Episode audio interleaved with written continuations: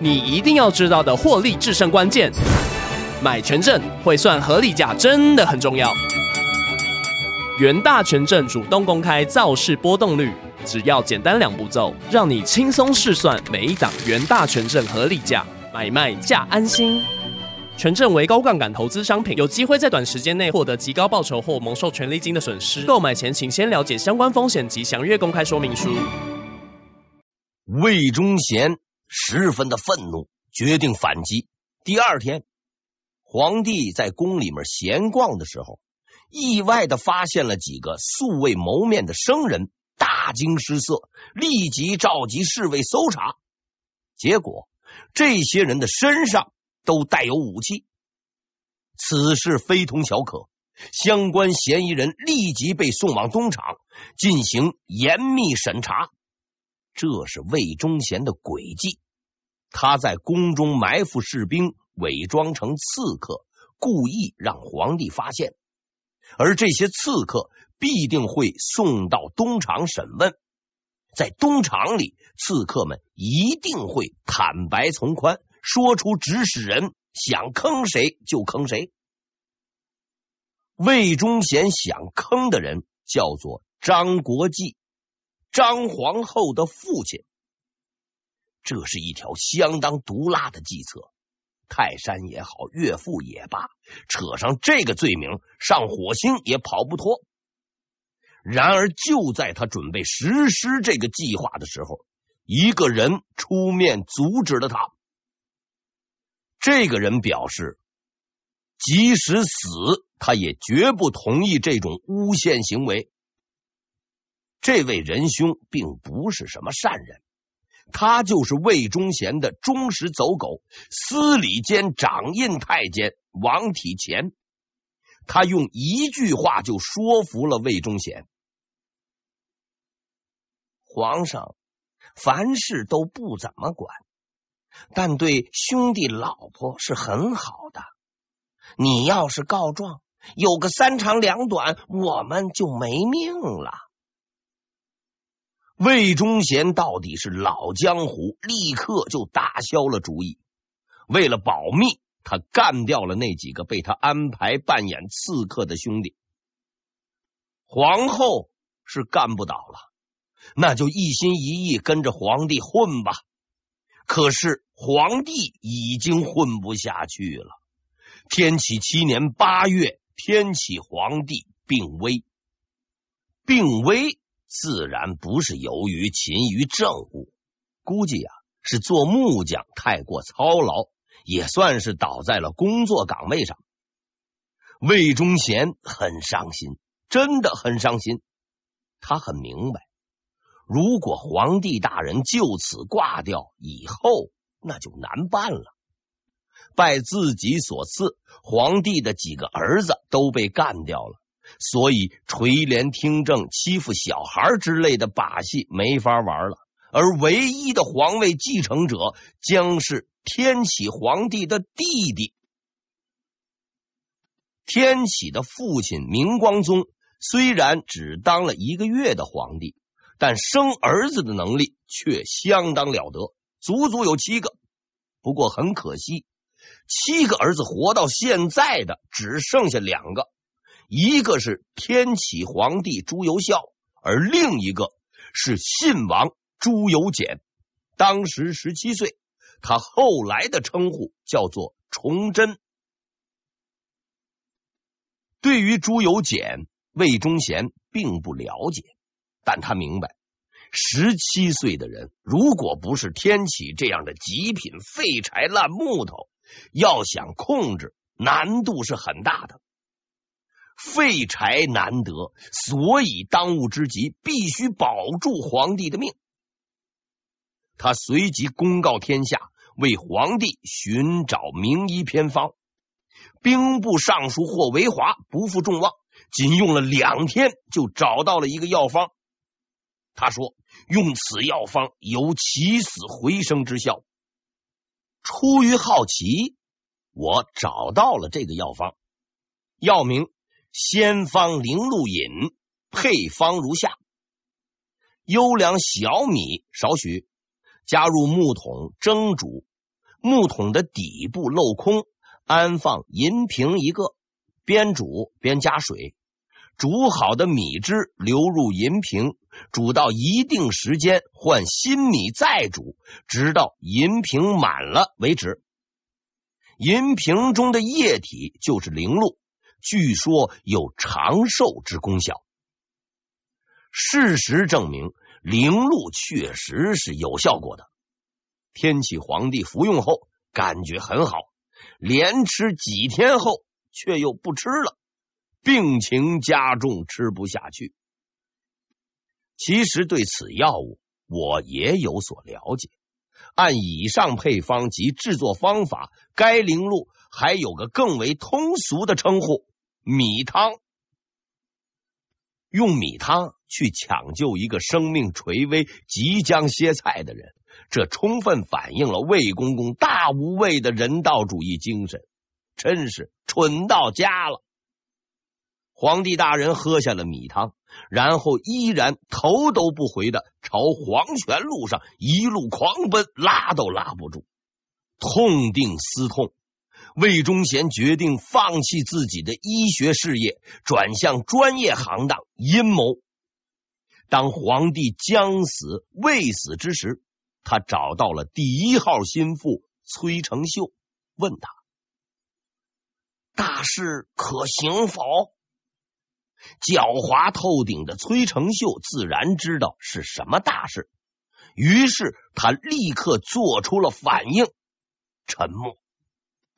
魏忠贤再问，崔成秀再沉默，直到魏大人生气了，他才发了句话。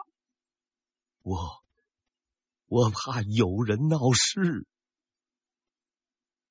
直到现在，魏忠贤才明白，自己收进来的都是些胆小怕死的货，都靠不住，只能靠自己了。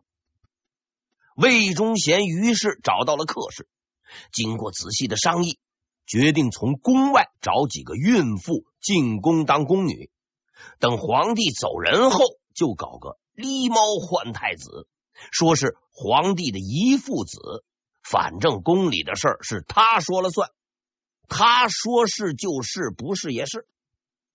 为万无一失，他还找到了张皇后，托人告诉他：“我找好了孕妇，等到那个谁死了，就生下来，直接当你的儿子，接着做皇帝，你挂个名就能当太后，不用受累。”这是文明的说法，流氓的讲法自然也有。比如宫里的事我管，你要是不听话，皇帝死后怎么样，那就不好说了。皇后回答：“如听从你的话，必死；不听你的话，也是必死。同样是死，还不如不听。”死后可以见祖宗在天之灵。说完，他就跑去找皇帝报告此事。按照常理，这种事情只要让皇帝知道了，那是必定完蛋的。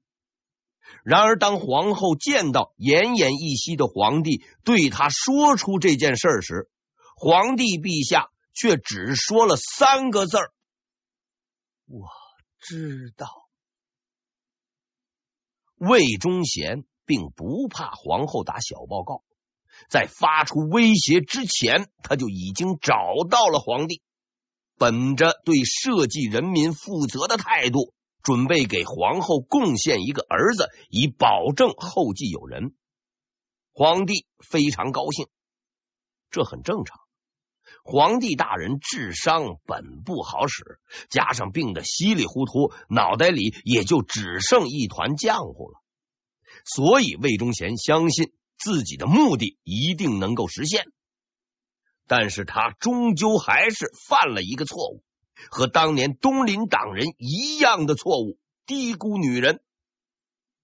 今天的张皇后就是当年的客氏，且有过之而无不及。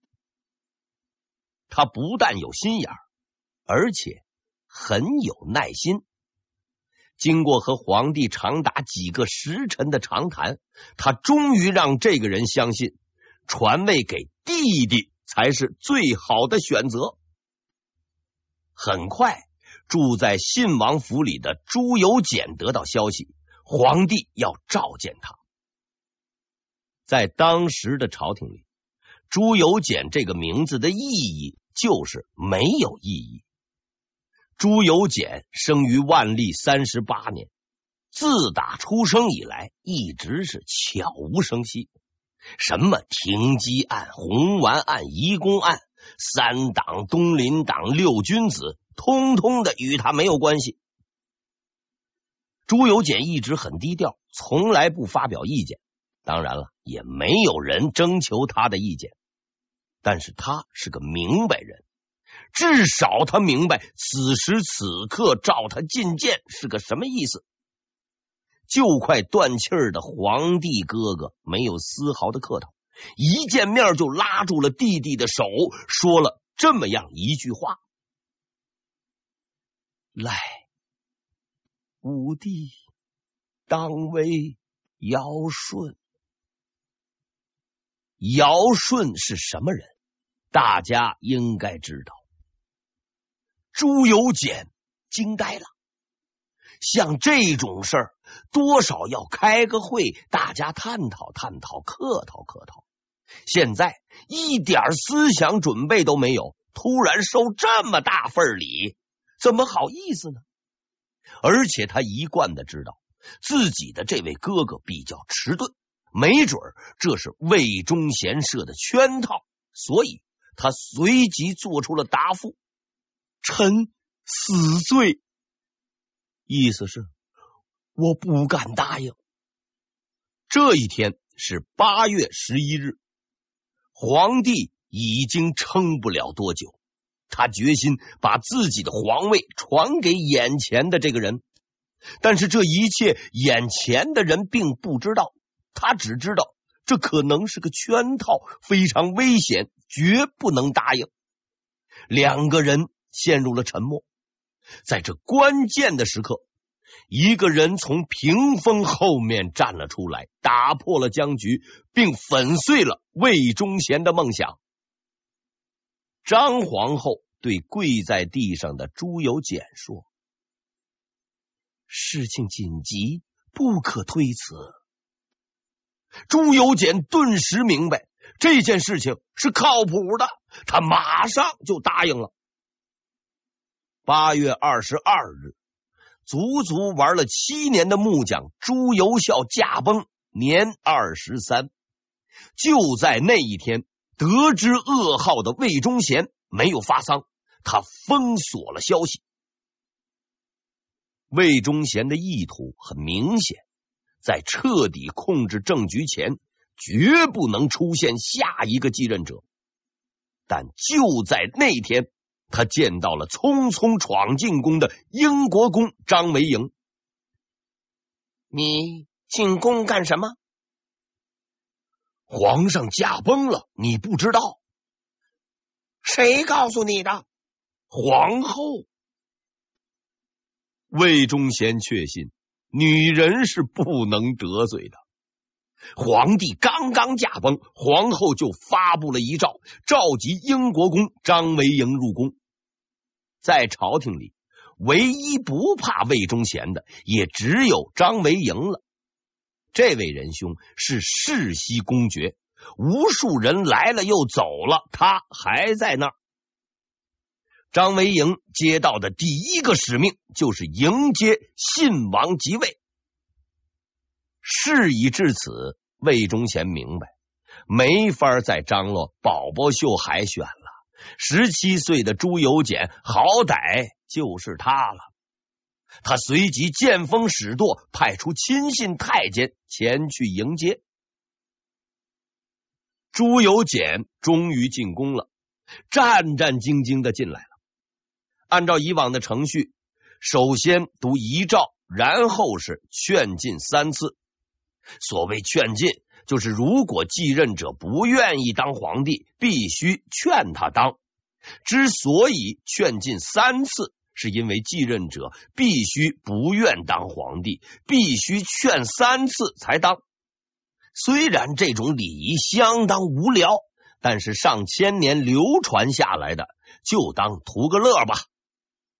和无数先辈一样，朱由检苦苦推辞了三次，才勉为其难的答应做皇帝。接受了群臣的朝拜后，张皇后走到他的面前，在他的耳边对他说了一句十分诚挚的话：“不要吃宫里的东西。”这就是新皇帝上任后听到的第一句祝词。他会意的点了点头。事实上，张皇后有点杞人忧天。因为新皇帝大人早有准备，他是有备而来的。照某些史料的说法，他登基的时候随身带着干粮，就是大饼，就藏在了袖子里。天启七年八月二十四日，朱由检举行登基大典，正式即位。在登基前，他收到了一份文书。上面有四个拟好的年号供他选择。明代每个皇帝只有一个年号，就好比开店得取个好名字才好往下干，所以选择的时候必须谦虚谨慎。第一个年号是兴福，朱由检说不好。第二个是贤嘉，朱由检也说不好。第三个是钱盛，朱由检还说不好。最后一个是崇祯，朱由检说就这个吧。自一三六八年第一任老板朱元璋开店以来，明朝这家公司已经开了二百五十九年，换过十几个店名，而崇祯将是他最后的名字。和以往许多皇帝一样，入宫后的第一个夜晚，崇祯没有睡着。他点着蜡烛，坐了整整一夜，不是因为兴奋，而是恐惧，极度的恐惧。因为他很清楚，在这座宫里，所有的人都是魏忠贤的爪牙，他随时都可能被人干掉。每个经过他身边的人都可能是谋杀者。他不认识任何人，也不了解任何人。在空旷而阴森的宫殿里，没有任何地方是安全的。于是那天夜里，他坐在烛火旁，想出了一个办法，度过这惊险的一夜。他拦住了一个经过的太监，对他说。你等一等，太监停住了。崇祯顺手取走了对方腰间的剑，说道：“好剑，让我看看。”但是他并没有看，而是直接放在了桌上，并当即宣布奖赏这名太监。太监很高兴，也很纳闷儿。然后他听到了一个让他更纳闷的命令。召集所有的侍卫和太监到这里来。当所有的人来到宫中的时候，他们看到了丰盛的酒菜，并被告知为犒劳他们的辛苦，今天晚上就待在这里，皇帝请吃饭。人多的地方总是安全的。第一天度过了，然后是第二天、第三天。崇祯静静的等待着，他知道魏忠贤绝不会放过他。但事实上，魏忠贤不想杀掉崇祯，他只想控制这个人。而要控制他，就必须掌握他的弱点。所谓不怕你清正廉洁，就怕你没有爱好。魏忠贤相信崇祯是人。只要是人，就有弱点。几天后，他给皇帝送上了一份厚礼。这份礼物是四个女人，确切的说，是四个漂亮的女人。男人的弱点往往是女人，这就是魏忠贤的心得。这个理论是比较准确的，但是对皇帝那就要打折扣了。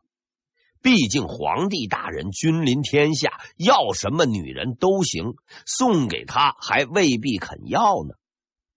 对此，魏忠贤是相当熟谙，所以他在送进女人的同时，还附送了副产品迷魂香。所谓迷魂香，是香料的一种。就此而言，魏公公是很体贴消费者的。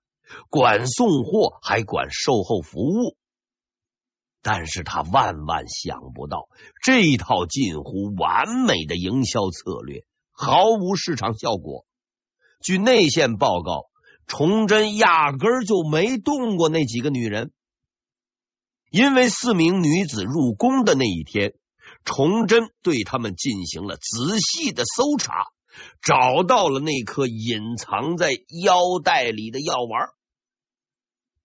在许多的史书中，崇祯皇帝应该是这么个形象：很勤奋，很努力，就是人比较傻，死干死干，往死了干，干死也白干。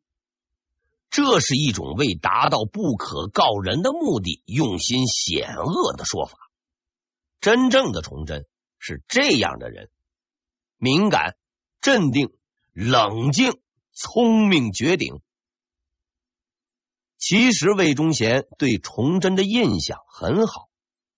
天启执政的时候，崇祯对他很客气，见面就喊长公，称兄道弟，相当激动。魏忠贤觉得这个人相当够意思。经过长期的观察，魏忠贤发现。崇祯是不拘小节的人，衣冠不整，不见人，不拉帮结派，完全搞不清朝廷的状况。这样的一个人做了皇帝，似乎没有什么可担心的。然而，几十年混社会的经验告诉魏忠贤，越是低调的敌人就越危险。为了证实自己的猜想。他决定使用一个方法。